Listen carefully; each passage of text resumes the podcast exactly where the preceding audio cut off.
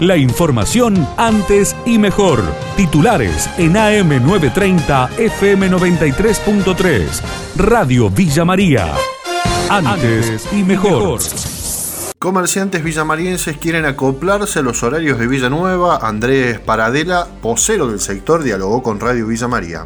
Tendríamos que tener los mismos horarios en las dos ciudades, digamos, porque también Villanueva depende de Villa María en el tema del hospital, de las clínicas, de todo. Eh, nosotros creemos que tenemos que tener los mismos horarios. Y más que todo, nosotros estamos pidiendo que dejen trabajar también esto, la extensión horaria de, de los restaurantes, porque a este ritmo, este, podemos que va a ser un cierre masivo de comercio. Entonces hoy la oposición va a pedir una ampliación del horario de en el tema gastronómico, de llevar todo el mismo horario con Villanueva la parte comercial. Y bueno, iremos a acompañar a ver que el oficialismo también vote esta medida y que nos apoye, apoye al comercio villamariense.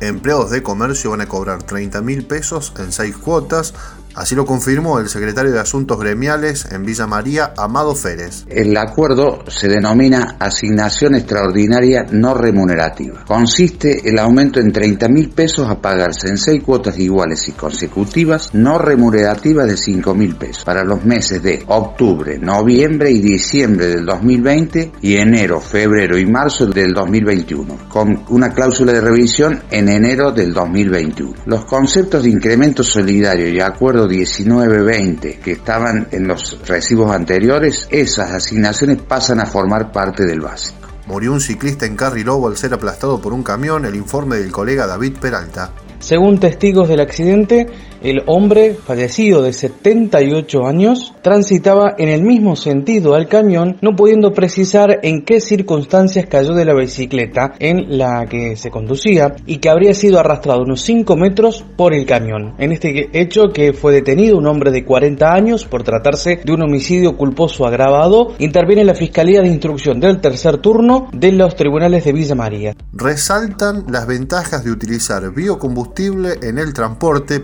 Patrick Adam, director ejecutivo de la Cámara de Bioetanol de Maíz, se dialogó con Radio Villa María luego de que el gobernador Schiaretti anunciara la posible implementación en vehículos de pasajeros, de cargas y flotas oficiales. Es un paso importante, obviamente esto tiene que estar eh, contenido en una ley nacional que impulse a los biocombustibles, tanto al bioetanol como al biodiesel, y que marque un aumento del corte de las naftas, que hoy del 12%, y que deje que las provincias y los municipios puedan utilizar mayores cortes de etanol y de biodiesel libremente para la flota que usted describió. Va a ser beneficioso eh, en términos de costos y en términos de calidad del aire que van a tener, sobre todo donde hay centros urbanos. Hay que pensar que hoy se producen en la Argentina 56 millones de toneladas de maíz y se utiliza muy poco en la Argentina.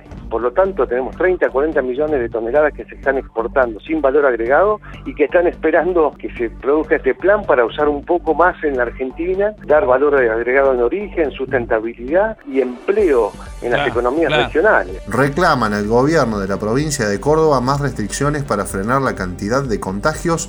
En diálogo con Radio Villa María, el magíster en salud pública, Oscar Atienza, dijo lo siguiente. Lo que planteábamos es que si Córdoba entraba en una fase 1 estricta, dura, de menos del 10% de gente circulando en la calle, ¿no? Podíamos bajar la tasa de infección y a partir de allí hay que empezar a trabajar con lo que se llama un sistema intermitente o más inteligente de control de algunas actividades. Pero además hay que restringir hay actividades que son prácticamente insalvables y hay otras que se pueden realizar. El problema está donde rota mucha gente y gente que uno no conoce, que entra, sale. Por ejemplo, un shopping, bares y restaurantes, hemos visto lo que han sido. Han sido lugares de grandes fiestas, están sentados a menos de un metro. Allí donde hay que tomar el control de estas actividades que sabemos que son generadoras de casos y regularlas y no entrar en conflicto con los dueños de los comercios de estas actividades. En realidad hay que subsidiarlos. Plata y plata no hay.